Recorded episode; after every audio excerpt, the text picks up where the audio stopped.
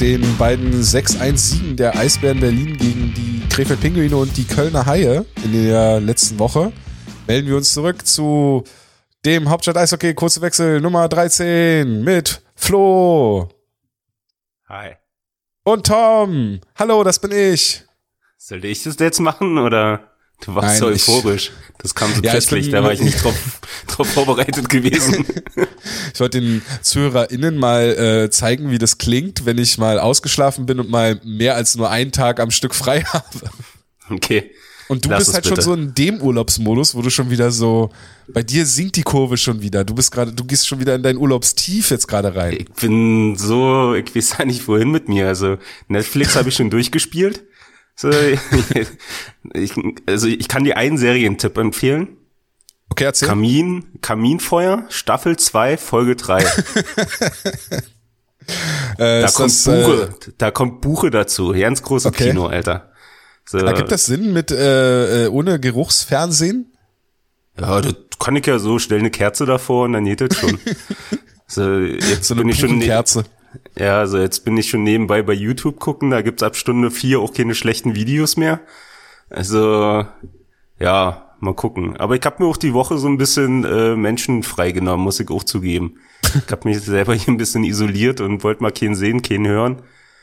Äh, war auch ganz nett. Das habe ich gemerkt. Weil? Die obligatorische Nachricht von dir hier und da gefehlt hat. Es gab nur mal eine, wann nehmen wir auf und das war's dann. Ja. Und, und wir hatten kurze Diskussion in der Hauptstadt Eishockey äh, Podcast Gruppe mit Hannes. Ja, gut, das sind halt so kleine Businessgespräche, ne, die man halt führen muss. Ansonsten, was soll ich in groß mit dir reden, Alter? Wir haben hier einmal die Woche, hocken wir hier mehr oder weniger zusammen, quatschen uns voll und dann ist gut. Also, das stimmt, eigentlich wird immer alles grobe dann im Vorgespräch abgehandelt und dann und dann machen wir halt hier. Geht's los. Genau. Weiß nicht, manchmal wäre das Vorgespräch vielleicht sogar der spannendere Podcast. dann müsste man bloß den Faktor Eishockey wegnehmen an vielen Stellen. ja. Das ist dann wirklich so ein Lava Sylt schlaft ein Podcast. Ey. Vielleicht. Ja, warte. Doch. äh, lass uns mal, lass uns mal äh, mit den mit den Care-Arbeiten vorne beginnen. Jetzt, wo ja auch wieder Sommer ist und der ganze äh, nicht Sommer, Sommer, sondern der Frühling langsam losgeht. Oh mein Gott, wie komme ich denn auf Sommer? Weil mir jetzt gerade die Sonne in den Rücken scheint oder was? Weil du, weil ja. du mal ein Shirt anhast, oder? ich mein T-Shirt, genau. Ich habe also zur Abwechslung mal keinen Pullover an zu Hause. Genau. die dicken Wollsocken sind jetzt auch langsam, äh, sind jetzt auch endlich mal in der Wäsche. Nein, ach man, ich weiß auch nicht, was ich für eine, für eine Metapher da bauen wollte oder für ein Bild malen wollte. Man, Stefan Espeland hat die Eisbahn verlassen. Damit wollte ich eigentlich anfangen. Ja. ja. Etwas, etwas überraschend, aber irgendwie halt auch dann auch nicht so wirklich überraschend, oder? Also, mhm. nachdem wir ja hier das auch mehrmals thematisiert hatten, ja auch in der Ausgabe mit Hannes thematisiert hatten, dass äh, es irgendwie ein bisschen kurios ist, dass seine Eiszeiten so stark variieren und er teilweise ja fast gar nicht mehr spielt, beziehungsweise in seinem letzten Spiel ja nicht mehr auf eine Minute Eiszeit gekommen ist. Ähm, ja, hat finde ich, die Stellungnahme der Eisbären dazu jetzt nicht wirklich Licht ins Dunkle gebracht, aber zumindest so ein, ja, wie, als wenn man in so einem Tunnel eine Kerze anzündet, so eine kleine Kerze. Aber auch eine, die nicht nach Buche riecht, um nochmal dein Netflix-Ding da reinzubringen. Äh, in der Pressemitteilung heißt es nämlich, dass Stefan weder seine eigenen noch unsere Erwartungen, also die Erwartungen der Eisbären erfüllen mhm. äh, konnte und so mit dem Wunsch auf die Eisbären zukam, zu wechseln. Ja. Und dem Wunsch sind die Eisbänder nachgekommen und haben ihm die Freigabe erteilt. Und äh, jetzt habe ich gerade vergessen, wo es hinging für Nach Stefan Salzburg. Espeland. Nach, Salzburg, Salzburg, genau. Eisbären haben es äh, verkündet gehabt, beziehungsweise ging die Pressemitteilung aus und keine zwei Minuten später hat Salzburg verkündet, dass sie einen neuen Verteidiger haben, der Espeland heißt. Ja, ja, klar, nee, also das, was du schon meintest, also überraschend schon, dass man, dass dieser Schritt dann zustande kam, dass man den Vertrag dann tatsächlich aufgelöst hat. Aber überraschend, ja, hm, gut. Halt, wie gesagt, so halt die wenigen Eiszeiten. Ich habe dann beim, beim Querlesen, was ich so hatte, äh, halt auch so die ein oder anderen Kommentare, die dann von Fans drunter geschrieben worden sind, was ich ja dann doch manchmal ganz interessant finde zu den äh, Punkten, hatte ich dann so das Wort Missverständnis gelesen. Ich glaube, das kann es halt äh, schon irgendwie treffen. Weil, ja, sind wir mal ehrlich, also so überragend oder so die große offensive Rolle hat er jetzt auch nicht immer eingenommen. Ähm, ja, also ich finde schade. Ich hätte hätte mich mal äh, gefreut, wenn, wenn mal wieder ein Skandinavier hier in Berlin eine Rolle spielen würde, was ja schon sehr besonders ist. Ich glaube, äh, Christensen war so mehr oder weniger der Letzte. Ähm, davor gab's ja fast eine Dynastie von vor allem schwedischen Spielern, Persson, Rodin und wie sie alle hießen. Ähm, hätte ich es halt cool gefunden. Aber ja, gut, dann ist es halt der Schritt ich sag mal, dass von beiden Seiten jetzt nicht kommt, kein, kein Rosenkrieg losbricht, war jetzt auch zu erwarten. Da ist man dann halt bedeckt. Vielleicht hört man nach der Saison noch mal irgendwas oder so, woran es jetzt tatsächlich gelegen hat, aber ja, dann soll es so sein. Schade drum. Aber sind wir mal ehrlich, er ist jetzt so nicht so hart gefallen. Also in Salzburg kann er immer noch oben mitspielen und aus der Erfahrung raus hat er dann auch noch irgendwie einen Fuß in der DL. Es ist halt, ja, das auf jeden Fall. ähm, es ist halt dann wieder schade, dass wir in dieser aktuellen Situation sind, in der man nicht so häufig den direkten Kontakt hat. Ähm, dass man, dass man nicht so wirklich sich die Frage beantworten kann, was war denn die Erwartung an Stefan Espeland? Mhm. Was hat man sich da erwünscht? Ähm, natürlich kommt er mit den Vorschusslorbeeren, dass er in Bremerhaven äh, vor allem im Powerplay sehr gut war, dass er, dass er schon eher der offensivere Verteidiger war, der gerne auch die Scheibe am Schläger hat. Und äh, da möchte ich dann auch noch mal kurz Johannes mit reinbringen, der ja bei uns in der Gruppe ähm, auch geschrieben hat, dass es halt schon ärgerlich ist, dass er jetzt der nächste, einer der nächsten äh, eher offensiv gerichteten Verteidiger ist, der in Berlin nicht so wirklich Fuß fassen kann, was für Hannes und äh, für mich bedingt auch äh, ja auch auf das System von Serge Bain zurückzuführen ist. Also wir hatten das ja hier auch schon mal angeführt, ähm, dass vor allem in der Saison noch auffälliger die Stürmer sehr tief in der eigenen Zone äh, im Aufbau sind und sich da häufig die Scheiben holen, was dann gerade äh, Verteidigern wie jetzt sage ich mal einem äh, Ryan McKiernan oder ein Stefan Espeland, selbst auch Jonas Müller, dann nicht so entgegenkommt, weil sie nicht so viel mit der Scheibe selber machen können, weil sie nicht kreativ werden können äh, sondern weil sie eigentlich immer gezwungen sind, aus der Ecke oder von hinterm Tor den Pass zu spielen zwischen die Bullypunkte und dann den Rest übernehmen die Stürmer. Und auch in der offensiven Zone ist es selten so, dass der Puck dann aus dem äh, von der von vom tiefen Bereich, also von der Torlinie mehr oder weniger wieder hochgespielt wird und von da aus was dann kreiert wird. Ähm, was an sich ja kein, kein schlechtes System ist. Also ich meine, Eisbären haben jetzt fünf Spiele in Folge gewonnen, äh, etablieren sich an der Spitze der Nordgruppe, sind das, glaube ich, insgesamt das zweitbeste Team der DL aktuell, wenn man beide Gruppen zusammennimmt, äh, sind bisher nicht durch eine Krise gekommen. Es ist schon ein erfolgreiches System. Es ist natürlich dann aber für diese Verteidiger, die, wie ich gesagt habe, halt gerne offensiv spielen, gerne mit der Scheibe was machen, äh, dann natürlich schwierig. Der einzige, der da so ein bisschen losgelöst war, es tut mir leid, aber wir müssen es machen, äh, war Leon Gawanke, der aber wahrscheinlich einfach nicht lange genug in diesem System war, um das dann halt so voll reinzunehmen, der dann halt eher so ein bisschen Freestyle gespielt hat. Ja. der vielleicht auch wusste, okay, es geht dann auch nach Nordamerika, dem man vielleicht auch ein bisschen mehr Freiheiten gegeben hat, weil er halt äh, mhm. ja, Leon Gawanke ist. Ja, obwohl man da halt jetzt auch die letzten Spiele gesehen hat, weil er halt mehr Eiszeit gekriegt hat, war halt auch ein Mick ähm, den du dann doch schon mal des Öfteren vorne gesehen hast, der dann oftmals von, vom eigenen Drittel kam und nach vorne gelaufen ist und so ja auch dann gegen Köln seinen Assist gemacht hat. Ähm, da hast du schon gesehen, der hat schon eine offensivere Rolle gehabt oder hat sie sich genommen, keine Ahnung, so er hat sie gespielt in den, in den zwei äh, Spielen, über die wir jetzt reden. Ähm, und hat mir da halt auch gut gefallen. Also waren so ein, zwei Szenen, wo ich selber dran denken musste, ah, warte mal, Mick ist Verteidiger, stimmt, okay, alles gut. Mhm. So, Nee, aber das stimmt schon. Also ausgenommen halt im Powerplay siehst du halt schon, dass für die Verteidiger so mehr oder weniger äh, die Grenze an der gegnerischen blauen Linie ist. Alles, was drüber geht, äh, ist Stürmergebiet. Ähm, ja, du, und dann äh, wieder zurückzukommen auf, auf Esperland, dann, ja, dann ist es halt so. Also, wie gesagt, ich finde es super schade. Ich hätte ihn echt gern länger gesehen. Ähm, aber wenn es dann halt so ist, dann ist es so. So, dann ist es dann vielleicht doch dieses Missverständnis. Ich glaube auch. Also es ist wahrscheinlich vielleicht einfach auch wieder dieses Hit and Miss, diese Hit and Miss Transferpolitik von Stefan Richer, und den Eisbären in den letzten Jahren. Da sind hier und da sind da mal Spieler dabei, die sind dann halt Treffer. Ähm, oder man macht dann, hat dann halt vielleicht Glück im richtigen Moment einen Spieler zu brauchen, so wie bei Foucault zum Beispiel.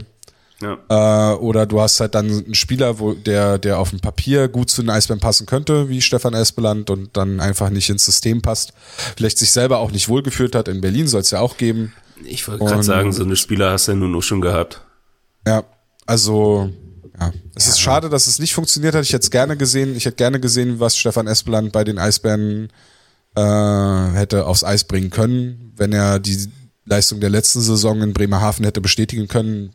Aber ja, haben wir jetzt, glaube ich, sehr lange drüber gesprochen, über einen Spieler, der leider auch sehr wenig gespielt hat, gerade zuletzt und ja, der am Ende 14 Spiele für die Eisbären gemacht hat, 5 Assists äh, sammeln konnte, kein Tor geschossen hat.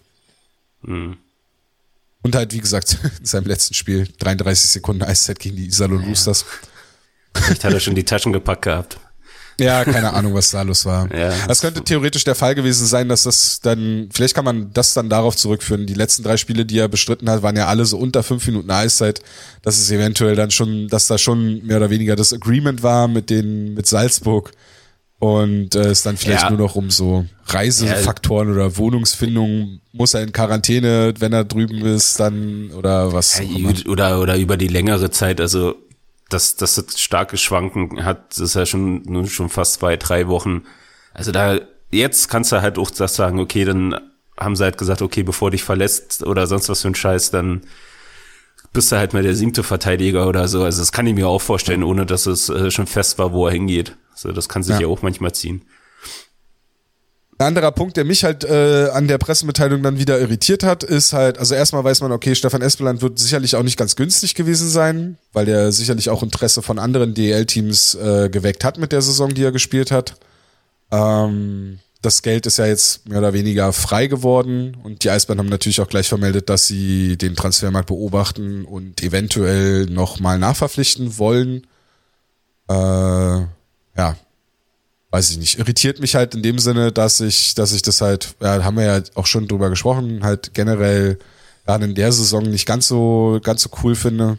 Als halt, ja, ja, man halt gut, die Saison mal nutzen könnte, um dann auf seinen Nachwuchs zu setzen. Auf der anderen Seite ist es natürlich so, dass die Verteidigung jetzt dann schon sehr dünn besetzt ist. Ich wollte ich wollte gerade sagen, also unabhängig davon und natürlich so gerne mehr jüngste Spieler. Also das hatten wir schon beim letzten Mal alles gesagt. Oh, jetzt habe ich mich hier im Kabel fangen. Ähm, nein. Und, äh, nein. Nee, aber ohne Frage. äh, einmal, aber das ist halt schon echt dünn. Wir haben jetzt. Ey, haben sechs Verteidiger jetzt noch. Ja, ebenso. Du hast äh, Braun nach Krefeld äh, ausgeliehen, äh, Gawanke ist gegangen, jetzt hast du Espeland, der gegangen ist. Also ohne oder mal ganz blöd gesponnen, so wenn sie jetzt so eh nach verletzt, dann wird's halt echt dünne, ne? So, Nick jetzt auch nicht groß im, im Auge, was von, von unten, was in der DEL spielt oder halt nicht spielt immer noch. So, also kriegst du dann immer auch noch äh, einen Spieler, der gerade nicht im Spielbetrieb ist. So, ähm, Weißwasser, keine Ahnung, das ist ja jetzt auch nicht viel. Äh, ja, ja, muss da halt was holen, so kurzum. Also das finde ich da sportlich gesehen nachvollziehbar.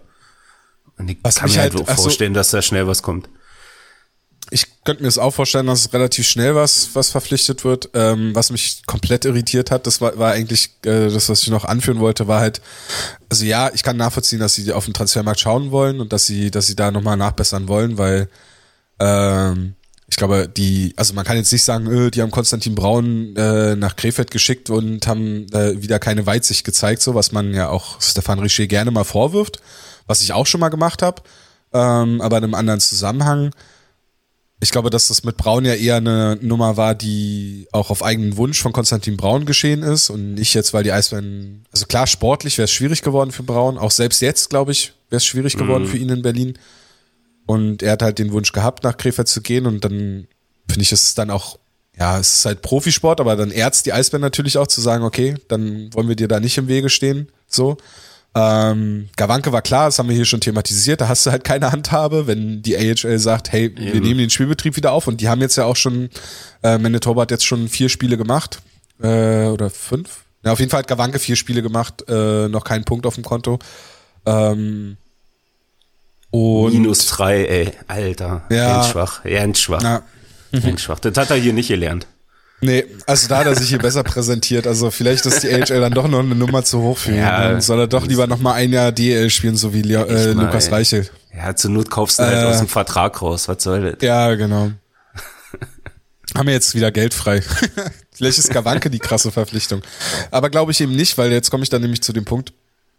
In der äh, Pressemitteilung wird nämlich dann auch gleich genannt, dass die Eisbären erst acht ihrer elf Ausländerlizenzen vergeben haben und das irritiert mich dann halt so, Mhm. weil unterschwellig und da bin ich naiv, gebe ich zu, habe ich mir auch so ein bisschen gedacht, naja, theoretisch könnten sie ja noch mal gucken, ob vielleicht in der DL irgendwo ein Verteidiger ist von einem Team, was jetzt vielleicht schon so ein bisschen raus ist, vielleicht ein Team, was mh, ja im Sommer große Schwierigkeiten finanziell hatte. Ich meine jetzt nicht die Krefeld Pinguine, sondern so generell gab es ja auch andere Clubs in der DL, die so ein bisschen Schwierigkeiten hatten, dass man da vielleicht guckt oder dass man vielleicht in die europäischen Ligen, in die Schweiz, nach Österreich oder so schaut, dass da vielleicht irgendwo was zu finden ist.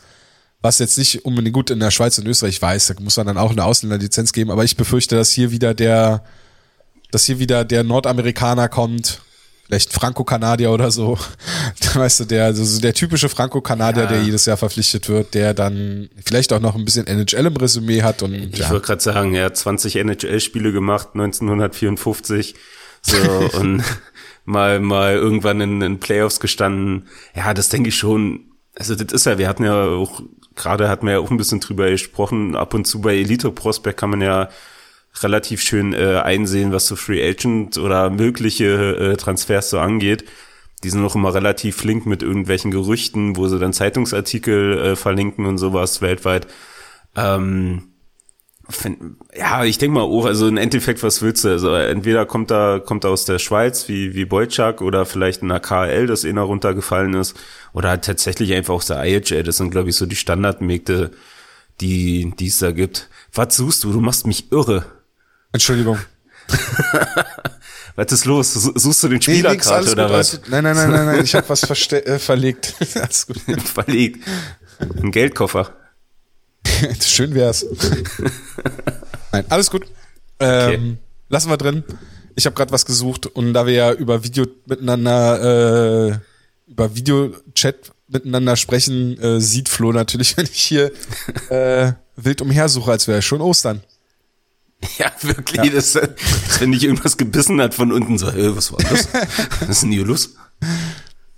Äh, ja, äh, stimmt, da hatten wir ja vorher noch mal ein bisschen durchgeguckt, so bei den, bei den Gerüchten auf, auf Elite Prospects und da war jetzt irgendwie nichts, so kein wirklicher Name, wo wir gesagt haben, also da waren ein, zwei Namen, wo wir gesagt haben, ja, es würde jetzt schon ins Anforderungsprofil oder ins, ins typische Profil passen, aber da war jetzt noch nichts, wo wir sagen, Ja. yep, der wird sein.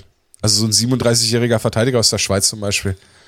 Ja, das denke ich nicht. In, in Endeffekt so, es, es, wir kennen ja nun mit, mittlerweile wirklich so ein bisschen das Einkaufsschema, so was wird sein. So körperlich um die 1,80, äh, Mitte 20 bis Anfang 30, halt wie du sagst, Franco-Kanadier, Kanadier, so vielleicht noch ein Amerikaner, mal schauen, äh, der viel IHL gespielt hat, der zwischendurch sich mal eine NHL verloren hat und zwei bis drei Jahre in Europa gespielt hat.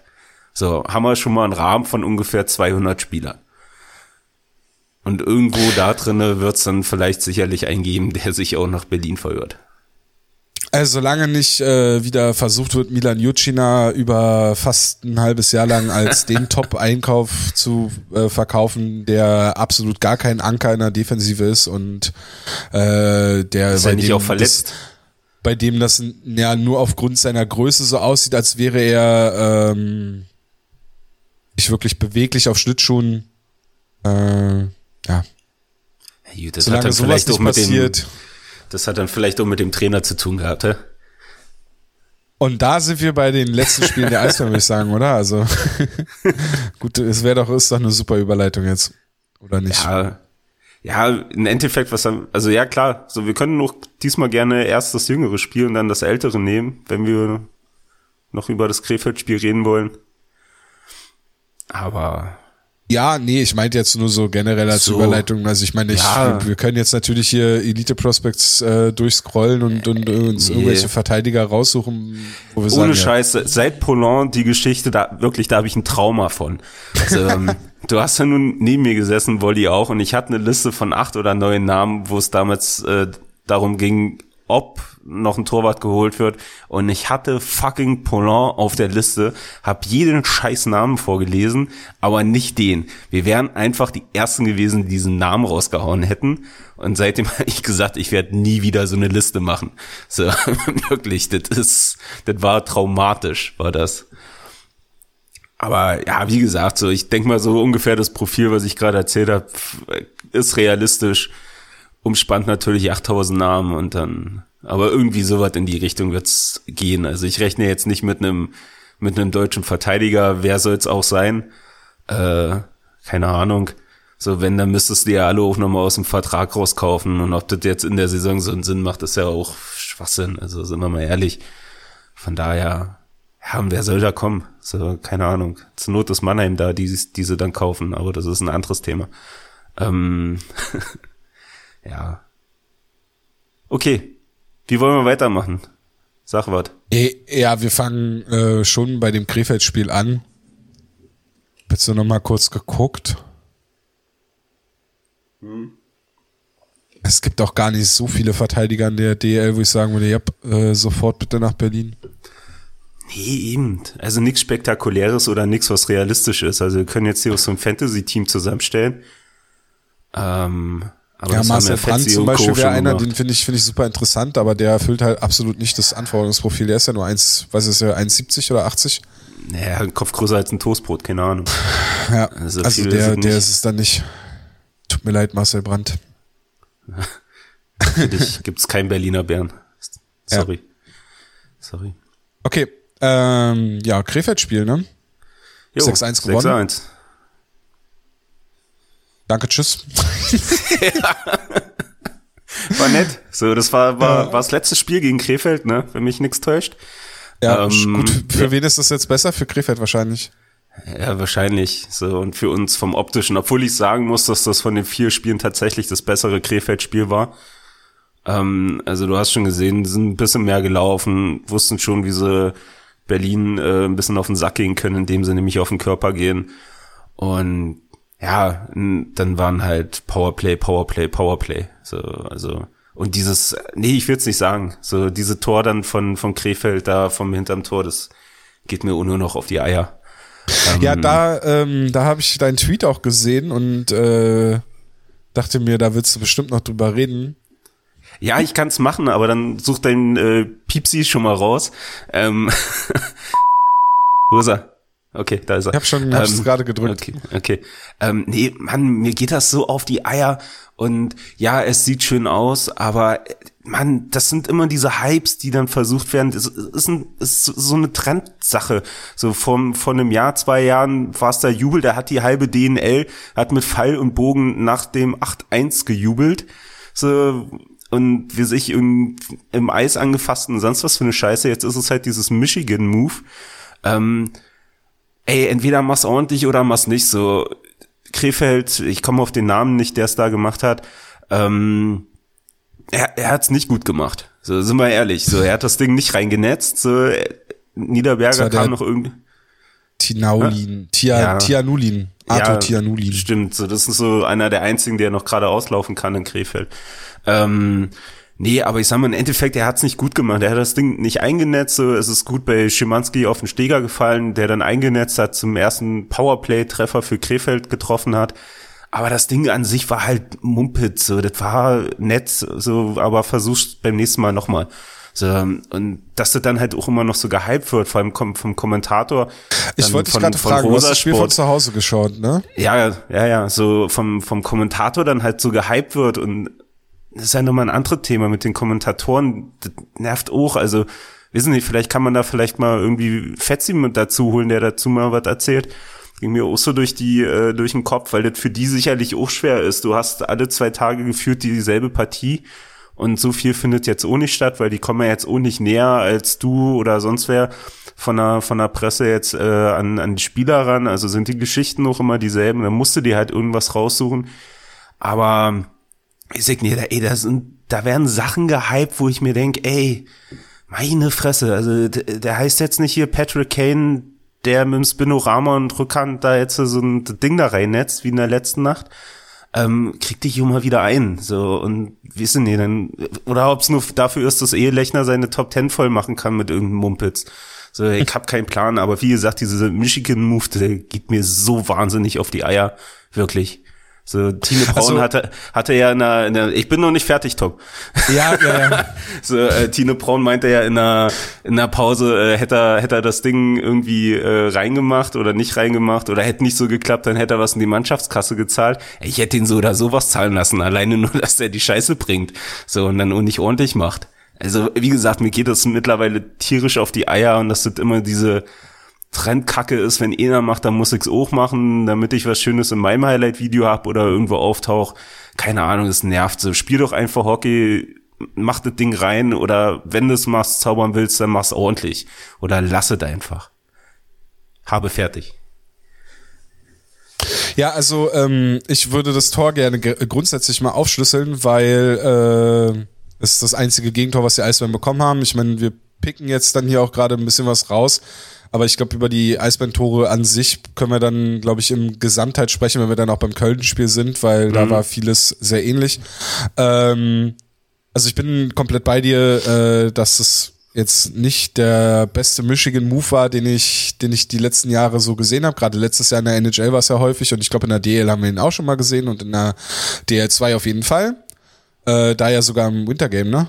Oder in einem ja, dieser Winterderbys oder irgendwie so. Ja, hier auf dem Obersee habe ich ihn auch schon gesehen. Also in Hohenschönhausen ja, wurde auch schon gemacht. Also es ist jetzt auch kein Move, den, den, also ich glaube, auf dem Niveau kann äh, wahrscheinlich, ja, neun von zehn Spielern können wahrscheinlich sich die Scheibe so hochnehmen. Also das glaube ich schon. Ja. Ist immer noch natürlich was anderes, das dann in einem Spiel zu zeigen. Insofern, und es gehört schon auch noch Skill dazu.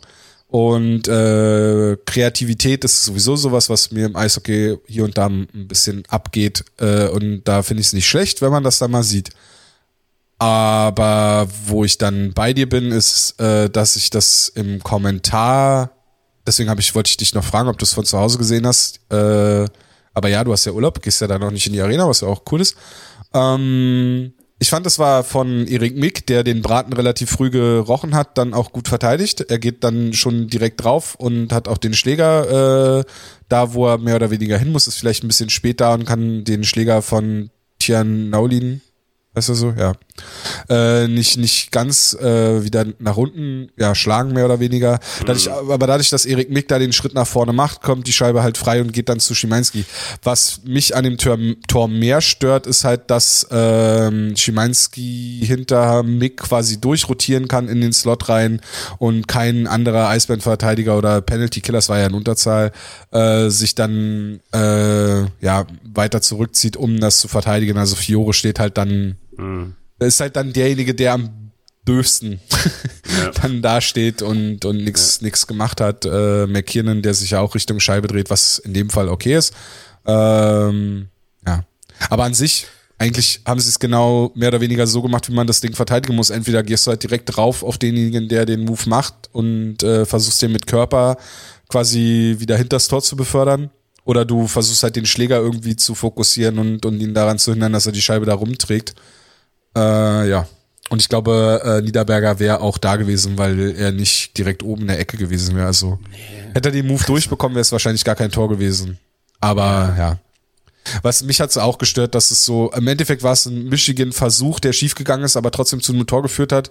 Aber es war halt, es wurde als im Kommentar dann in der Euphorie und ich verstehe schon, ja, der Kommentator ist dann da auch in einem Moment und er muss ja eine gewisse Emotion rüberbringen, weil ähm, das hat Fetzi ja schon mal, ich glaube, entweder bei beim Roundtable oder so gesagt oder weiß ich gar nicht, ob es bei den letzten Hockey Buddies war. Aber es ist für die Kommentatoren ja auch nicht leicht, weil sie müssen ja versuchen, in irgendeiner Form eine Atmosphäre zu transportieren, die nicht da ist.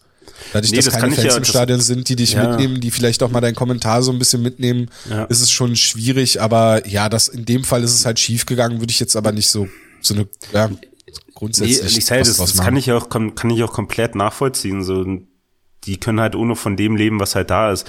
Aber halt, wie gesagt, was, was mich da halt gestört hat in dem Moment oder halt auch schon ein paar anderen, also es gibt ja schon so ein, zwei Kommentatoren, die man ja nun auch so äh, sehr intensiv mitkriegt, weil sie halt auch einfach häufiger da sind, ähm, sind dann auch das, das dann so, äh, wissen nicht, ich möchte fast sagen, verzweifelt dann halt was hochgeputscht wird.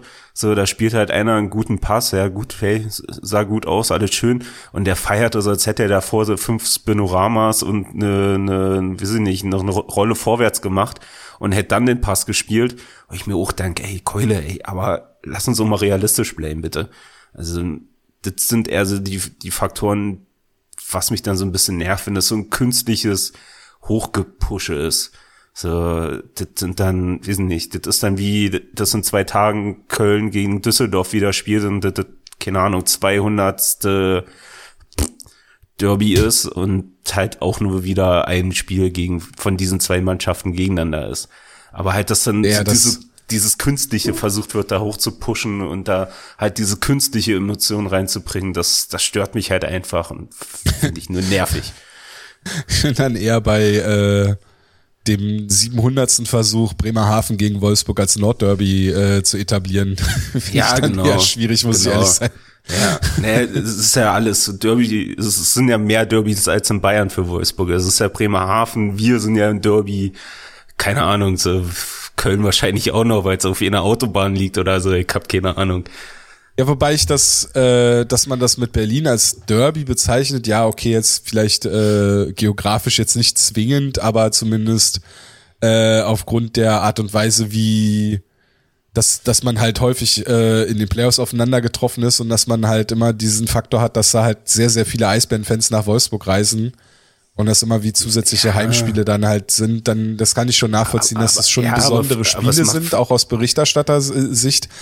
Ähm, ja, weil dann was aber abgeht links und rechts, aber das ist ja mehr, was, was treibt, das sind ja eher weniger die Spiele. Also ja, wir haben oft gegen Wolfsburg gespielt, aber du hast nicht diesen, diesen Schlagabtausch, sag ich mal, wie mit Mannheim zum Beispiel, weißt du, da haben die mal die Serie gewonnen, wir haben am Finale gewonnen, ähm, so, äh, die, die haben mal was gewonnen, so, das hast du ja mit Wolfsburg nicht, ja, wir haben gegen die ein paar Serien gemacht, aber im Endeffekt hat Eisbären immer gewonnen. So, also dieses Sportliche auf einer Augenhöhe fehlt mir halt und da ist es für mich halt kein Derby. So, das ist halt ein nahegelegenes Spiel. So, keine Ahnung, aber ich habe mehr, also krieg mehr schwitzige Hände, wenn es gegen Mannheim geht oder Köln, äh, anstatt gegen Wolfsburg. So, Wolfsburg krieg ich nur schwitzige Hände, weil ich wieder weiß, da redest du ja mit 28 Ordnern und erzählst 25 Mal dasselbe, bis der eine das kapiert hat. Aber andere Ding. oh, heute kriegst du mich äh. emotional. Heute bin ich hier das ja, ist die Sache. Jetzt, jetzt, jetzt bist du drin, ne? Jetzt, jetzt ja, bist du drin.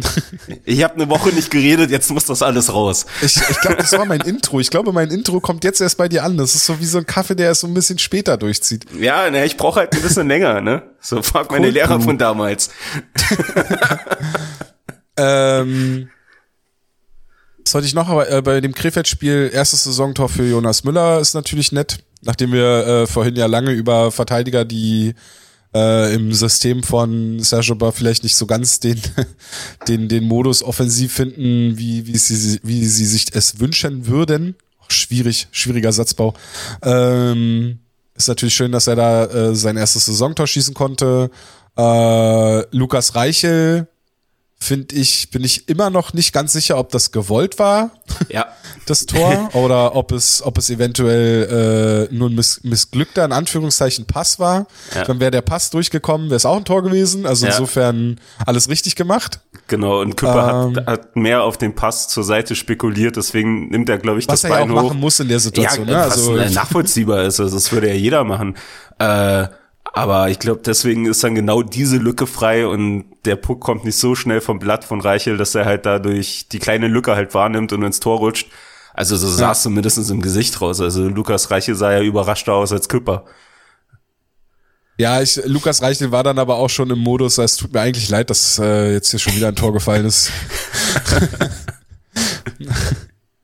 Also große Jubel hat man von Lukas Reicher auch noch nicht so wirklich gesehen, ne? Also ah, nee, ist er glaube ich auch nicht der Typ für. Also er ist ja nun, ja. also ich kenne ihn ja jetzt nicht krass, aber das, was du so ein bisschen mitkriegst, ähm, er ist ja nun doch schon eher ruhigerer und zurückhaltender Typ.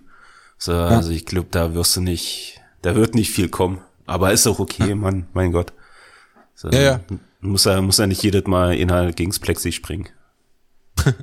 Ja, vor allem, wenn dahinter keine Fans sind, das ist ja schon ein bisschen schade. Stell dir mal vor, wie albern das aussieht. So, und dann hast du es, dann Habe ich schon in der NHL schon ein paar Mal gesehen, so von Spielern, ne? Also Was? ist jetzt nicht so unüblich, ne? Dass Spieler dann beim Torjubel äh, Richtung, Richtung Bande fahren und dann halt Echt, in die, ja? ins Plexi springen, ja, ja.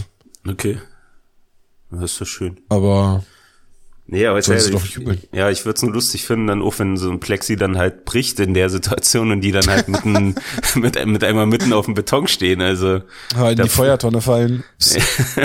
ja, gut, da müssten sie schon sehr viel Anlauf nehmen. Also die stehen schon ein paar Meter weg. Aber wenn sie dann mit den Schlittschuhen auf dem, auf dem blanken Beton stehen, ich glaube, da ärgert sich nicht nur der Spieler, da ärgert sich auch Perschi, weil der dann wieder eine halbe Stunde schleifen muss, um, um die Schlittschuhe wieder in Gang zu kriegen. Ja.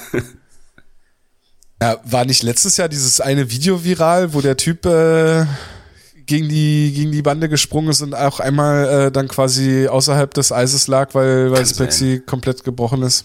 Kann sein. Ja. Kam ja schon offen schon ein paar Mal vor. Ist ja Physik. Ja. Äh, gegen Krefeld gerissen ist die Scoring Streak, die Punkteserie von Leo Pfödal. Hat da ihn rausgehauen.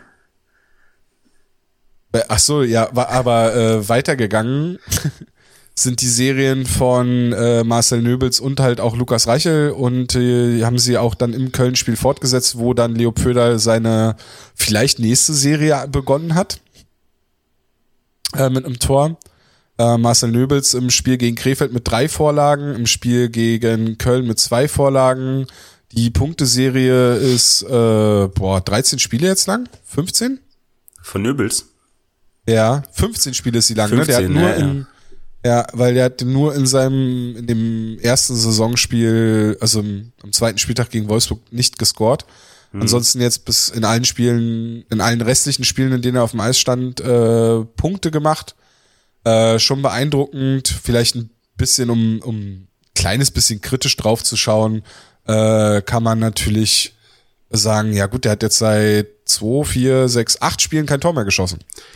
Ja, richtig, aber da muss ich halt Oma sagen, und jetzt halte ich fest, ich habe was Positives zu Nöbels. Äh, vielleicht kriege ich einen Bonus. Ähm, ähm, ich muss aber auch sagen, ich finde dieses Jahr oder diese Saison finde ich ihn halt noch mal ein bisschen besser vom vom Spiel Hab her. Hab ich dich endlich. Ja, pass auf vom Spiel her, äh, weil er halt öfter passt und öfter äh, den Puck abgibt. Also in Situationen, wo er letztes Jahr versucht hätte, nochmal irgendwie ihn durch die Beine zu spielen oder nochmal eine Drehung und nochmal mit der Bande und dann versuchen, ein Meter vors Tor zu laufen und halt dazwischen irgendwo den Puck verliert. Siehst du halt jetzt schon, dass der Kopf sehr oft oben ist, er oft den, er den Pass sucht anstatt den, den Abschluss.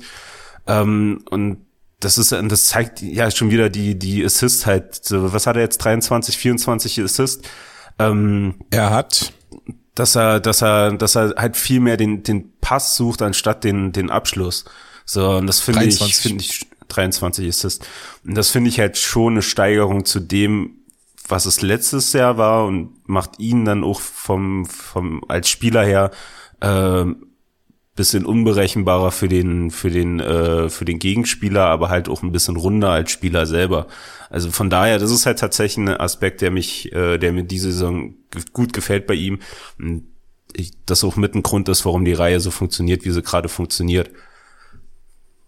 Was ich halt, und da äh, ist man dann auch wieder dankbar für das Angebot von Le Affort oder generell, was es mittlerweile ja für die DL gibt an Statistiken. Ähm, aber das ist jetzt wieder von Le Affort, was ich halt dann wieder beeindruckend finde bei Marcel Nöbitz in diesem Jahr, ist halt, dass er 19 Primary Points hat. Äh, Primary Points sind halt quasi der erste Assist, also der Pass, der direkt zum Tor führt und halt Tore. Gut, bei Toren sind es drei, aber 16 seiner 6, äh, 16 seiner 23 Vorlagen waren halt auch der, der letzte Pass vorm Tor. Mhm. Äh, und das ist dann schon, zeigt dann schon, dass er nicht quasi einfach nur die Scheibe irgendwie, weiß ich nicht, auf Reichel oder wen anders spielt und dann äh, entsteht daraus das Tor, sondern dass er schon direkte Torbeteiligung hat und nicht ja. einfach nur quasi Punkte äh, sammelt und ich halt glaube, äh, ich habe ja, ich habe auch den Eindruck, dass jetzt so in den letzten Spielen das Zusammenspiel mit Reichel noch besser funktioniert. Ähm, dass sie da schon, also das hatten wir ja, glaube ich, auch in der großen Ausgabe schon nochmal besprochen, aber dass es schon ja auch ein gewisses Learning hatte und äh, dass sie sich da finden mussten natürlich, weil, wie ich gesagt habe, Reichel und Nöbel für mich relativ ähnlich sind. Ähm, ja, und also ich finde, es ist eine beeindruckende Serie und äh, finde jetzt auch gerade schwierig, da irgendwie was Negatives zu finden, beziehungsweise eigentlich gibt's da nichts Negatives momentan. Die scoren, die funktionieren gut, die spielen größtenteils in der, in der, im gegnerischen Drittel, die haben häufig die Scheibe. Ähm, ich bin immer noch kein, also da vielleicht was Negatives, also, oder zwei, sag ich mal, negative. Das eine ist so ein bisschen, bisschen picky, also so das ist einfach nur mein Eishockey, meine Eishockey-Ästhetik, wo mir das nicht gefällt. Das ist halt eine Reihe ohne Center. Mhm. Das gefällt mir halt nicht. Ähm, und das könnte theoretisch in einer Playoff-Serie gegen stärkere Mannschaften dann auch zu einem Problem werden. Aktuell natürlich nicht. Ähm, und das zweite ist, dass ich finde, dass Marcel Nübitz deutlich zu viel Unterzahl spielt. Um, beziehungsweise, dass ich, ich bin kein Fan von dem Duo Nöbels-Föderl in Unterzahl. Genau, nicht, weil ich, ich sie für, sagen, ja. Für schlechte Spieler halte oder so. Ich finde einfach nicht, dass sie, dass die größten Stärken der beiden in der eigenen Zone sind. Mhm. So die größten Stärken der beiden sind halt, wenn sie offensiv spielen können, wenn sie, äh, wenn sie den Gegner vor sich haben mit der Scheibe und, und da was kreieren können im Zusammenspiel dann mit, äh, mit Reichel oder halt in Überzahl. Da finde ich sie am stärksten in Unterzahl, wenn sie für die Scheibe arbeiten müssen. Äh, ja, finde ich, da gibt es bessere Spieler im Team, äh, beziehungsweise da gibt es einige Rollenspieler, die man da besser einsetzen könnte. Und das ist so ein Ding, was, was man, was, was mich dann stört, weil da denke ich, da könnte man vielleicht ein bisschen dann auch die Eiszeit ein bisschen besser aufteilen und vielleicht dann gerade in engeren Spielen, wenn es dann irgendwann soweit ist, dann hat man halt auch mehr Power aus Nöbitz und Föderl, weil die dann halt genau. mal nicht noch vier Minuten Unterzahl spielen mussten in einem Spiel. Ja. ja. Ja, genau, das ist, das ist auch eher so der, der Punkt, der mir dann immer durch den Kopf geht, wenn ich halt einen von beiden äh, in Unterzahl sehe. Es ist halt so, wenn da halt draufrechnet, das sind dann halt wiederum vier Minuten, die sie sich dann halt vielleicht sparen können, so was der Körper den dann noch äh, dankt. So, also ich sag mal, es gibt ja nun trotzdem Körperteile, die eine, eine gewisse Erschöpfungsprozenten äh, haben, wo dann die Chance dann hoch ist, dass da mal was passiert oder mal was kneift. Und ja, und wie gesagt, du hast jetzt nicht so eine kurze Bank, trotz den Abgängen in der Verteidigung, dass du da keinen anderen hast, der da Unterzahl spielen kann. Also zumindest also, so häufig, so klar, dass wenn dann halt einer aus der Formation halt selber eine Strafe, Strafe kriegt, dass dann irgendeiner reinspringen muss, völlig normal. Aber dass sie halt nicht so geplant sind, sage ich mal, in der ersten oder zweiten Unterzahlformation. Ja. Vielleicht ändert Beutschak was dran, langfristig. Äh, aktuell ist es so, dass Marcel Löbitz der Stürmer ist mit der meisten Eiszeit in Unterzahl bei den Eisbären pro Spiel mit knapp zwei Minuten und 50 Sekunden pro Spiel. Ähm, die ersten vier sind natürlich die vier Verteidiger, die in Unterzahl immer wieder zum Einsatz kommen. Ähm, und dann sind es Nöbels, Olver und Pödal. Und mhm. Boyczak ist aber jetzt schon, äh, spielt sich da jetzt so nach und nach rein. Äh, und da hoffe ich, oder würde ich mir wünschen, dass er dann nach und nach mehr oder weniger derjenige wird, der dann vielleicht die erste Option in Unterzahl wird. Ähm, wenn wir bei Boyczak schon sind, können wir, glaube ich, bei ihm auch gleich bleiben, weil äh, bei den angesprochenen Transfers Hit or Miss, ne? Boyczak am Anfang haben wir ja, glaube ich, ein bisschen kritischer drauf geschaut, weil man jetzt vielleicht in den ersten Spielen aus ja, verständlichen Gründen hier und da nicht das ganz genau gesehen hat, was man da jetzt sich vielleicht verspricht. Beziehungsweise er sich auch erstmal finden musste, aber jetzt hat er vier Spiele in Tor Folge Tore geschossen. Äh, hatte jetzt gegen Köln, fand ich, sein stärkstes Spiel bisher in der Saison. Was sich auch in den Punkten ausdrückt, mit äh, einem Tor und zwei Assists. Ähm, und ja, findet sich da immer besser zurecht. Und ich mag auch ehrlich gesagt die Reihe, ne? Ja. Äh, mit Matt White und Fiori. Genau.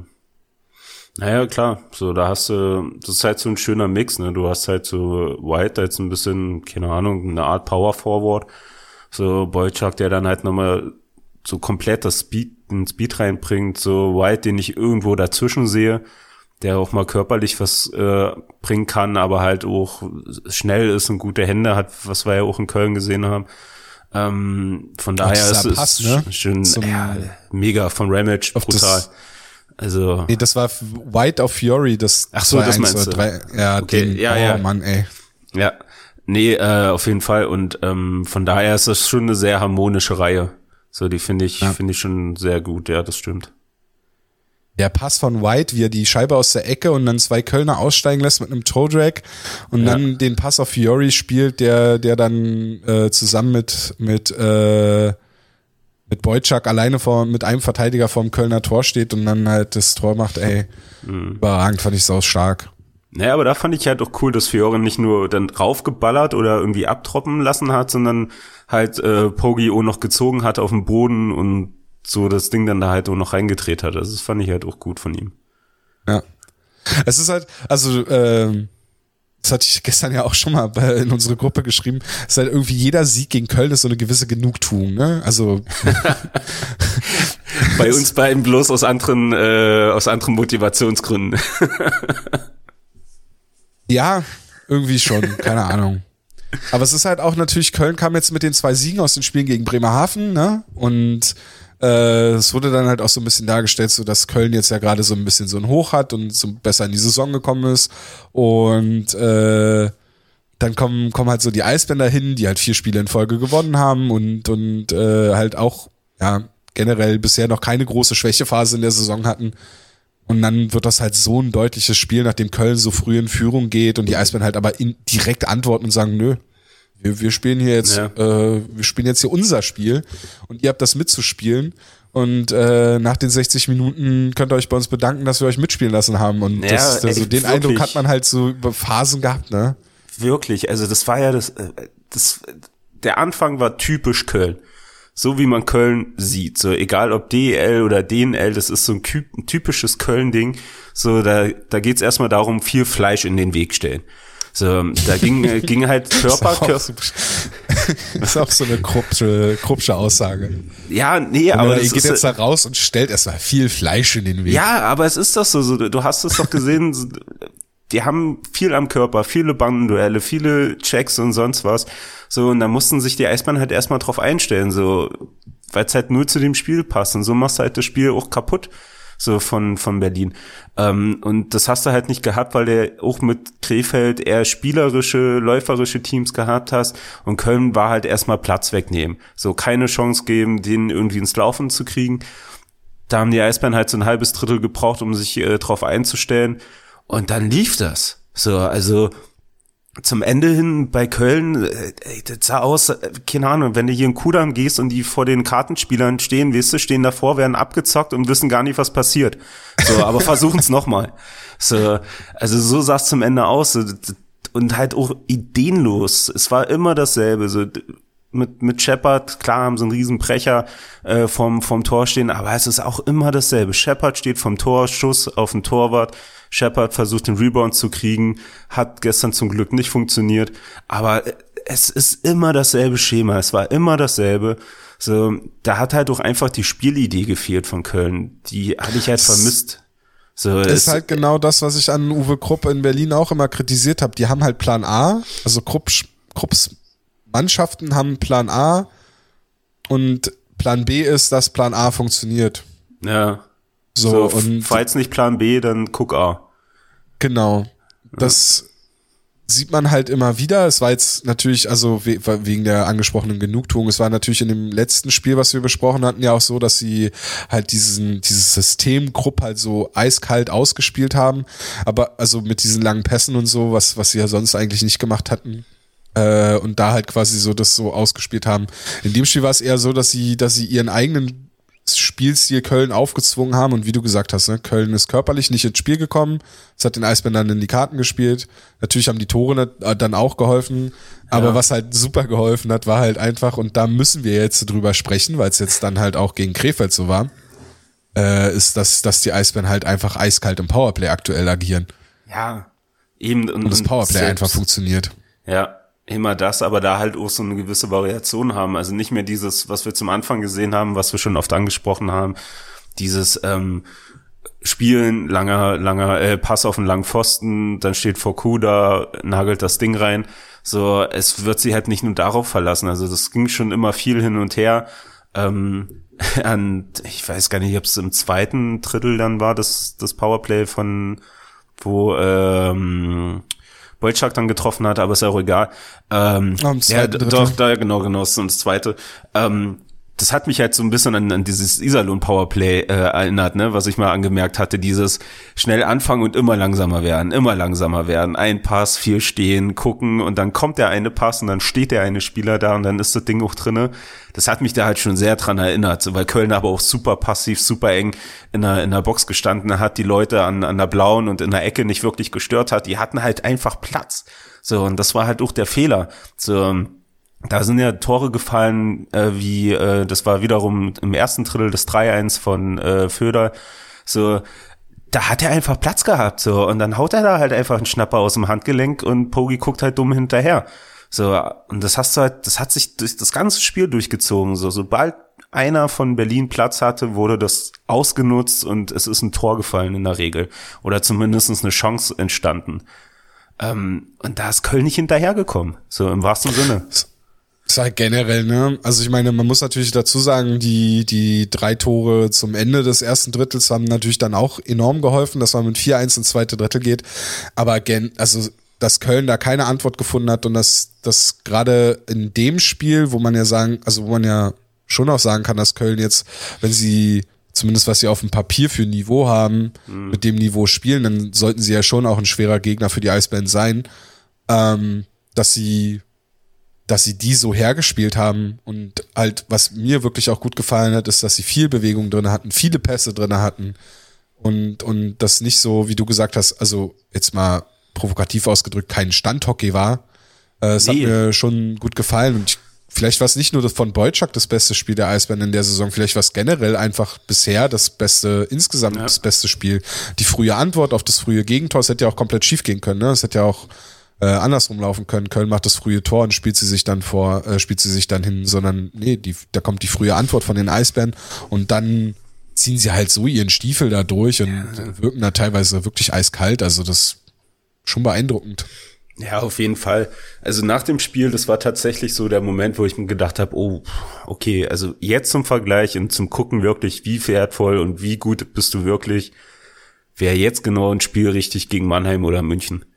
Ja, so, ja. Mannheim also, eher gerade, aber ja. Ja, aber halt einer von den zwei Teams, an denen du halt vorbei musst.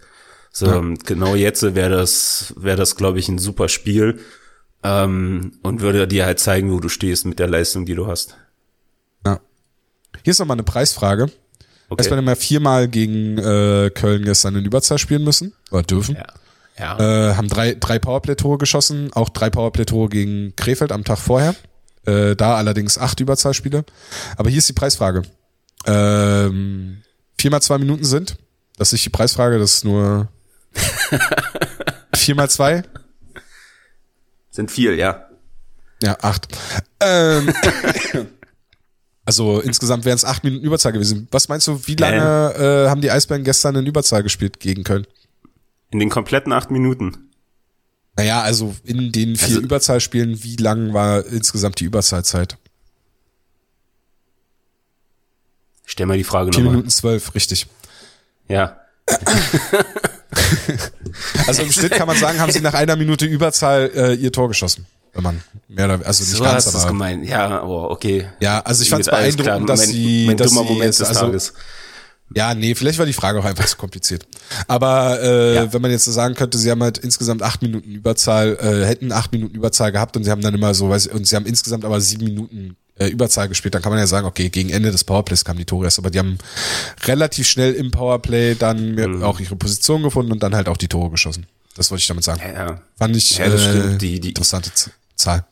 Ja, nee, das, das stimmt. Die kamen ja halt super schnell ins Drittel rein, haben sofort gestanden und dann haben sie ihren Stiefel darunter gespielt. Also halt wie gesagt, also es war war echt beeindruckend zum Ende hin. So das letzte Drittel war schon war schon stark. Dann äh, ach so, eins muss ich noch sagen. äh, ich habe gestern eine Nachricht bekommen, die fand ich ein bisschen witzig. Schöne Grüße an Marco an der Stelle. ich habe dann gestern mittendrin, ich glaube nach dem 4-1 muss, muss die Nachricht gekommen sein. Äh, hoffe doch mal, dass sich das Spiel heute mitnimmt. Wenn nicht, dann wird das die Saison nichts mehr. ja, nachdem du jetzt schon keine Texte über Powerplay gerade schreiben kannst, dann musst, darfst. ja, dann wird's wird's echt äh, schwierig.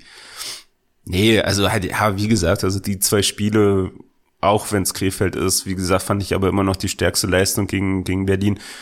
Ähm, waren das, waren das einfach super Spiele, halt auch davor äh, gegen, gegen, gegen, gegen wen haben wir da gespielt? Shit. Ah, äh, vor, vor Krefeld war Iserlohn 4-1 ja, und genau. nochmal Krefeld. Genau. So, aber im Endeffekt, so, genau, da hatte ich halt gestern noch geguckt, was wiederum die These und um es dann rund zu machen, zu dem, was du sagtest, dass Auburn doch schon sehr auf das defensive Spiel achtest, dass du halt in drei Spielen drei Gegentore gefressen hast, ne? Also gefressen. So, die sind dann halt passiert. So, das kriegen halt andere in einem kompletten Spiel. Also das ist, ist schon, zeigt sich schon da sehr auf den Ergebnis, so dass die letzten Spieler halt vorne sehr viel gerappelt hat und hinten halt nicht. Ja. Ähm, wie gesagt, zu dem, was du zum Anfang gesagt hast. Ja. Jetzt mit äh, 17 Spielen zweitbeste äh, beste Offensive der Liga mit 67 Toren, ähm, sechs Tore mehr als Mannheim, zwei Tore mehr als München und zweitbeste Defensive mit äh, zwei Gegentoren mehr als Mannheim. Mhm. Äh, bei 36. Mannheim hat 34, die Eisbären haben 36. Ja, also schon spiegelt dann schon das wieder. Offensiv, glaube ich, ja, nee, will ich jetzt noch nicht sagen, weil ja, wie du gesagt hast, eigentlich jetzt so langsam wäre es dann mal Zeit mit äh, für den Vergleich mit Mannheim, München und Ingolstadt würde ich da auch reinnehmen, weil die auch ja. eine starke Saison spielen und äh, ich da auch gespannt wäre, wo, wo die Eisbären dastehen, generell in der Südgruppe. Ja, das stimmt. Genau. Ähm, Ingolstadt vergesse ich.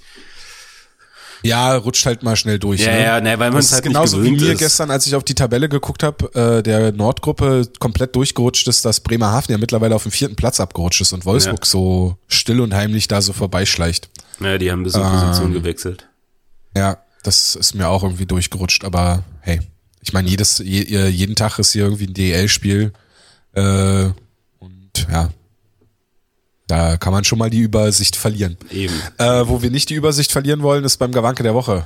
Oh, Alter, ey, man merkt, dass du ausgeschlafen bist, Maus. Stark, stark. Ja, es war nicht meine beste, aber die war schon. Ja, aber der okay. kam schon, der kam schon aus dem Kalten. So, das war schon echt ja, gut. Ja, ja, Der war schon gut. Aber ja. ja. Ich äh, freue mich darüber, wie Lukas Reichel über ein Tor. ich nehme den Kurzer Kopf runter, machst du, Entschuldigung, ja. Köln, Entschuldigung. Entschuldigung, Uwe Krupp. Ich äh, hätte unter dir keine Eiszeit bekommen, danke. Entschuldigung. so, kurzer Fistbump, Dankeschön. Und dann next. Ja. ja. Äh, wer, ist, wer ist dein Gawanke der Woche? Letzte Woche habe ich angefangen. Ah, letzte Woche hast du ähm, dann, oh, Mann, ich habe zwei aufgeschrieben und ich habe keine auf, du nimmst mir einen ab, weil ich fand's diese oder jetzt in den zwei Spielen echt, echt schwierig. Ähm, ich nehme aber den, der, glaube ich, unverhoffter kommt. Äh, und äh, ich hatte gestern auch mit einem Kumpel geschrieben, mit Schnubbi, dann auch, auch schöne Grüße. Ähm, Schnubbi! Schnubbi!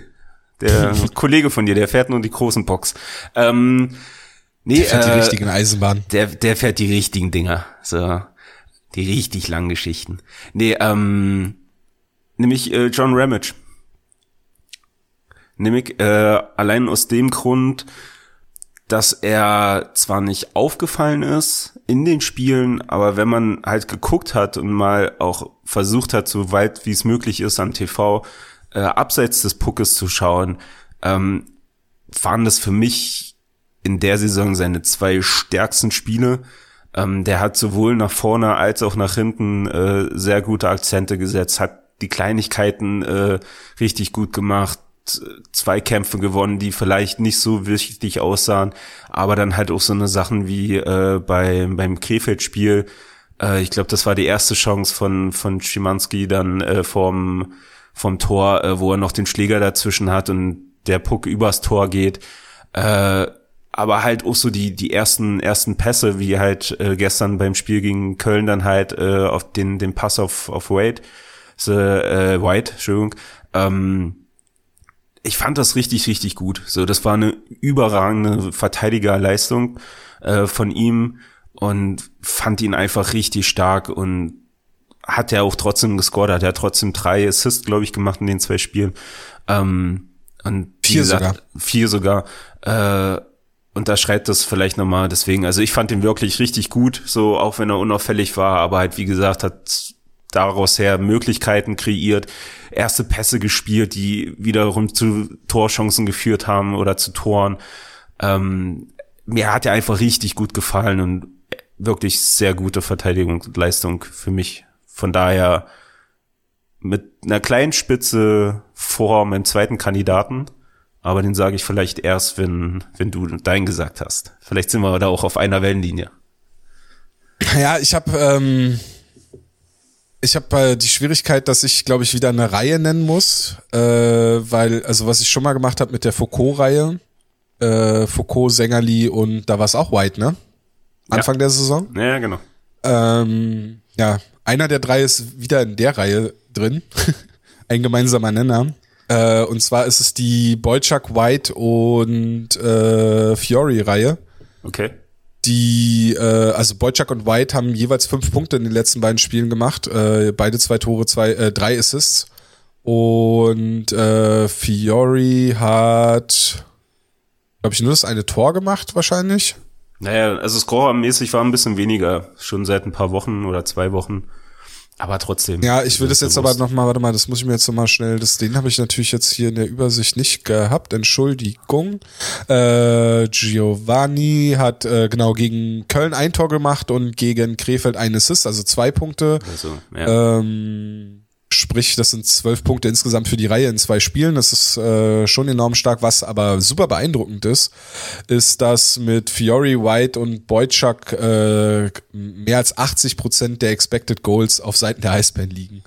Äh, also ähm, ja, einfach super beeindruckende Zahlen. Äh, die kontrollieren die Scheibe, die spielen gut miteinander. Ich habe vorhin ja das die Vorlage von äh, von White auf Fury angesprochen, die ich einfach überragend fand. Äh, White hat dann auch die erste Vorlage von Erik Mick in der DL quasi nutzen können. Also hat da das Tor geschossen, Boyczak da mit der Vorlage auch, mit der zweiten Vorlage und Boyczak halt auch im Powerplay in der Formation mit Nöbels und äh, so mit drin.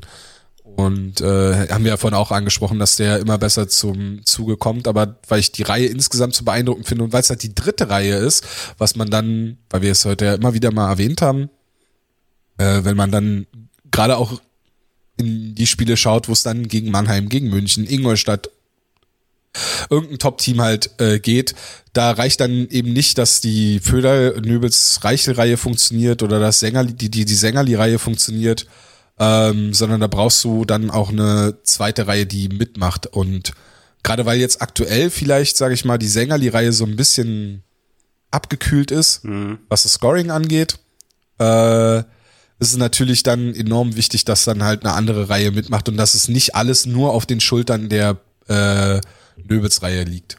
Weil es mir ja. zu einfach ist, Nöbels den Gawanke der Woche zu geben, weil wir haben ihn ja, also ne, mit, mit, mit, mit Punkten in jedem Spiel eigentlich, kann man ihm eigentlich jede Woche ja, den Gawanke der Woche geben, aber es ist leider ein bisschen zu einfach und ich finde, genau, man kann es schon mal hervorheben. Und darum geht's ja nicht. Beim Gawanke der Woche geht's halt darum, auch mal die Leute zu ehren und die Leute mal ins Licht zu rücken, die man vielleicht nicht sofort sieht. Über die man halt auch seltener spricht, deren Namen man genau. seltener hört. Deswegen genau. halt auch der Gawanke der Woche. Richtig. Ja, äh, war jetzt war, war, war jetzt einer von denen dabei bei nee, als deine überhaupt zweite nicht. Option? Überhaupt nicht. okay. Soll ich die noch pitchen, meine zweite Wahl? Kannst du machen. Ich hätte meine zweite Wahl wäre Erik Mick gewesen. Ah, okay, genau. Also den hatte ich auch auf dem Zettel, aber den will ich eigentlich noch ein bisschen geben. Meine zweite Wahl war äh, Lukas Reichel tatsächlich. Ja, ähm, okay. Auch aus dem Punkt, äh, halt auch völlig ab vom, vom Scoring. Wie gesagt, das ist mir persönlich nicht ganz so wichtig, beziehungsweise gucke ich da nicht so drauf, ähm, sondern eher nochmal die Steigerung und den Schritt, den er halt gemacht hat, so dass er halt jetzt, äh, ob nun beabsichtigt oder nicht, äh, den, den Abschluss sucht. Ähm, dass er sich halt jetzt öfter traut, mal den, den Schuss zu nehmen aufs Tor, mal den Weg zum Tor zu nehmen und nicht läuft und er den Pass spielt, anstatt den, den Schuss zu nehmen, obwohl er in einer besseren Situation war oder in einer besseren Position stand. Ähm, das fand ich, das hast du, hast du jetzt nochmal gesehen gehabt. Äh, das hat man, hat, hat er einfach nochmal einen Schritt gemacht und trifft ja dann auch dazu. Was ist? Du machst schon wieder ein komisches Gesicht. Warum? Wieso? Was ist passiert? Du hast nicht auf Aufnahme gedrückt. Ähm, Profi-Tipp äh, für Leon Gawang, äh, nicht für Leon Gawang, für Marcel Nöbels, falls du hier zuhörst. Ähm, schieß doch vielleicht mal häufiger aufs Tor. Preisfrage. Äh, die Eisbären haben in den letzten beiden Spielen zwölf Tore geschossen, Flo. Wie oft Ja. hat Marcel Nöbels in den letzten beiden Spielen aufs Tor geschossen? Fünfmal. Äh, nee. Einmal. Ernsthaft? Nee. Ja. Ein Torschuss. Nee. Doch, ein Torschuss in den letzten beiden Spielen. Niemals. Doch. Mehr, äh, weniger Torschüsse hat nur Fabian Dietz und Matthias Niederberger, die haben beide null. Äh, auch einen Torschuss hatte äh, PC Labrie. Dann zwei Torschüsse hatten unter anderem Jonas Müller und Erik Mick. Fünf Torschüsse, weil du die genannt hattest, waren Hördler, McKiernan, Wissmann. Und die meisten Torschüsse hatte Matthew White mit zehn. Jetzt aus den letzten zwei Spielen. Ja, ja, es waren jetzt so die letzten beiden Spiele. Dietz, Dietz mit null oder mit einem Schuss? Null. Naja, das kann nicht sein. Der hat gegen, gegen Krefeld eine Chance gehabt.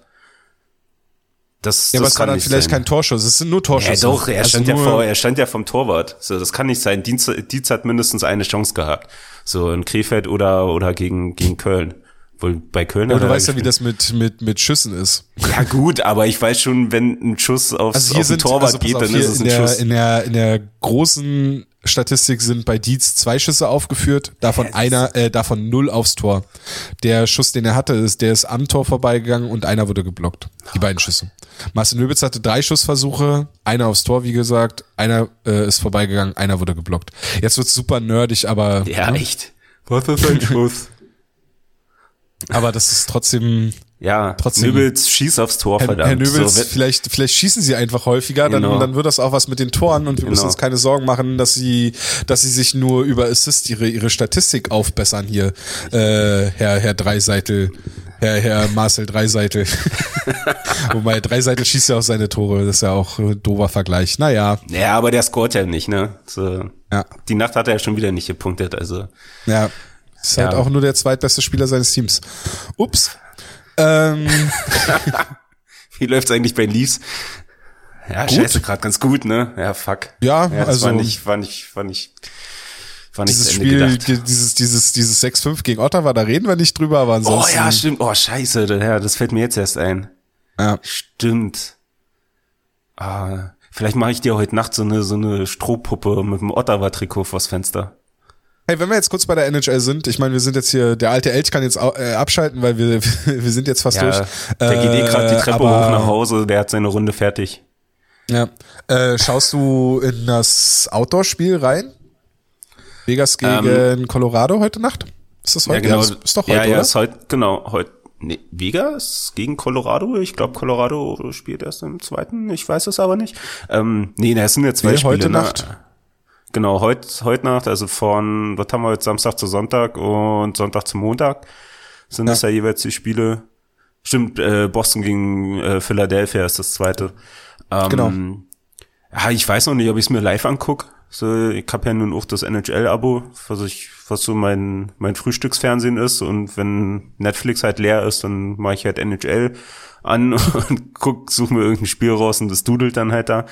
Ähm, ich werde es mir auf jeden Fall angucken, also weil ich schon allein die Bilder, die ich jetzt schon gesehen habe, Ja. sehr beeindruckend finde. Ich finde, das hat nochmal einen ganz anderen Charme zu, zu den anderen Winter Games, die nun unter dem Titel stattgefunden haben in diesen riesen Arenen und Hallen und Stadien und wie sie nicht alle heißen.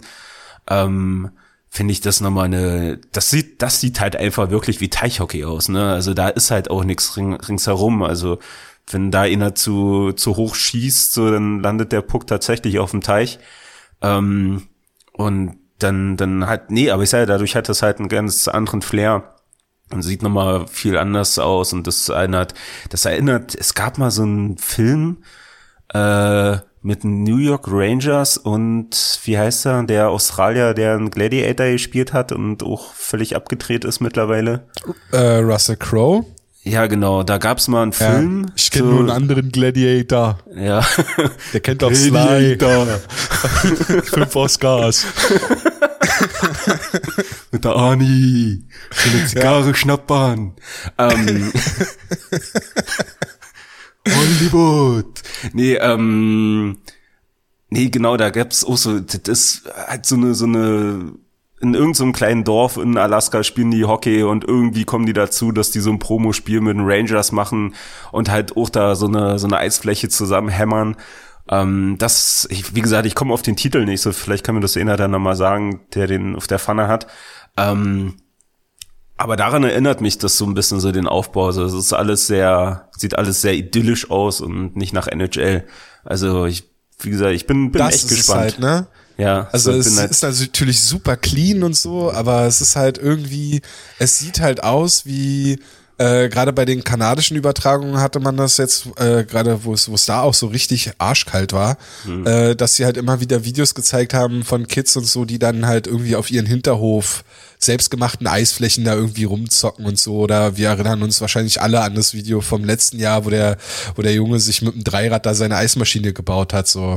Ähm, und, und so wirkt das eher wie so ein dahingezimmerter, natürlich super cleaner, äh, ja.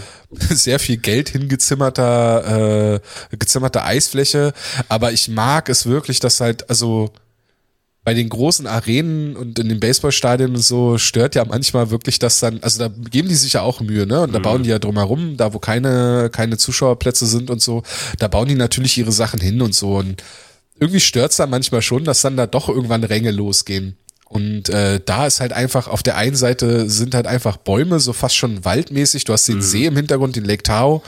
Ähm, ich bin echt gespannt, wie das aussehen wird. Also das Spiel, äh, ich werde ja den Podcast zeitnah jetzt dann auch fertig machen. Äh, soll ja schon 21 Uhr losgehen. Natürlich immer bei den Outdoor-Spielen, wenn das Wetter stimmt. Äh, Vielleicht habt ihr uns bis dahin dann schon gehört. Wenn nicht, äh, schaut schaut's euch, wenn ihr die Möglichkeit habt, irgendwie nochmal im Real Life an oder schaut zumindest mal die Highlights rein. Aber ich glaube, das wird richtig, richtig geile Bilder produzieren und äh, ja. ja. also Vegas und Colorado sind jetzt aktuell auch nicht die schlechtesten Mannschaften in der NHL. Also es könnte auch spielerisch ein geiles Spiel werden. Und ja, Sie einfach, haben, haben sich äh, da halt auch wieder gute Partien rausgesucht. Ich sag mal, Philly und Boston ist jetzt auch nicht gerade die, die überragendsten Teams, aber da ist dann eine gewisse Re Rivalität dazwischen. Da kannst du mal auch gern ein bisschen giftiger werden, ähm, was so dieses Teichhockey dann vielleicht nochmal unterstreichen kann. Ähm, aber, aber ja, also ich finde, ich finde es halt immer noch völlig, völlig abstrus, wenn man das halt sieht, dass die halt wirklich gefühlt auf dem Teich spielen und du dann aber immer noch äh, im Kopf hast, äh, da laufen halt gerade Millionen übers Eis, ne? So, ja, sind halt welche, die halt richtig viel Kohle für den Scheiß verdienen äh, und spielen da jetzt äh, in der Pampa. Also, keine Ahnung, das ist ja, als wenn das DL-Finale in Höno stattfindet. Ähm, Aber es ist halt echt so ein Ding, was der NHL so ein bisschen gefehlt hat, so die letzten Jahre, dass sie halt so, also sie machen halt permanent diese Outdoor-Spiele und klar, die bringen Kohle und so und äh, da schauen wahrscheinlich auch verhältnismäßig mehr Leute zu. Aber es ist dann halt irgendwann noch unkreativ, wenn es das 300. Ja, NFL genau. oder Footballstadion ist. Und ja, es ist dann halt auch langweilig. Also ich fand ja schon vom, vom, vom optischen her, fand ich ja tatsächlich dann schon so die Spiele in dem Baseballstadion schon äh, interessanter weil du halt, weil so ein Baseballstadion halt immer noch mal ein anderes äh, Feeling hat. So sieht halt einfach aus, wie es aussieht. Ähm, ja, oder Florida mit den Palmen und so, ne? Das ja, war dann auch lustig. Eben, das, das hat dann halt noch was gehabt, aber halt, wie gesagt, so sind wir wieder bei Michigan, da in diesem riesen Rondell, wo da, wie ich, 35.000 Milliarden Menschen reinpassen. Ähm, ja, es ist beeindruckende Masse, aber es ist dann, ja, okay, es ist halt wieder ein großes ja. Stadion, ole ole, aber langweilig dann auch irgendwann geworden. Ja. Und dieses Lake Tahoe-Ding vermittelt zum, also ich meine, du hast dieses Hochglanz, äh, auf Hochglanz polierte Produkt NHL, äh, was aber zumindest so ein bisschen noch so diesen, diesen Eindruck vermittelt, so wir können alle noch auf dem See spielen oder so. Ja. Das könnte jetzt auch ein Spiel auf dem See sein. So, da haben sich Nathan McKinnon und äh, Marc also André Fleury auf irgendeinem See getroffen und haben halt einfach ein bisschen rumgezockt so. Ja. Genau, also so ein bisschen das, das Unschuldige an diesem Sport oder an, an dieser Maschinerie NHL. Ja. Irgendein Fernsehsender hat ja auch wieder diesen alten Spot rausgehauen, äh, wo praktisch so die Generationen gegenüberstanden, ähm, praktisch äh, Off-Ice Gretzky, Messier, Howe und noch irgendeiner, ich glaube Ray Burke sogar. Ähm, und auf dem Eis stand halt so die neue Generation mit Paul Correa, Eric Lindhors, äh, Jagre und sonst was und wie halt die Jungschen dann so auf ihrem Teil spielen und die Alten daneben stehen und halt die halt auslachen, was die da für eine Scheiße fabrizieren und früher hätte man ja nicht so gespielt. Also so diesen Charme hat's halt so ein bisschen halt, wie gesagt, dieses, dieses Unschuldige und ja, und das können die einfach. Also das haben halt die Nordamerikaner, sowohl die Kanadier als auch die, die Amerikaner haben das halt raus, weil sie produzieren und Bilder übermitteln und was Entertainment angehen, da sind die halt einfach Elite. So, da kommt ja. halt auch kein Magenta-Sport ran.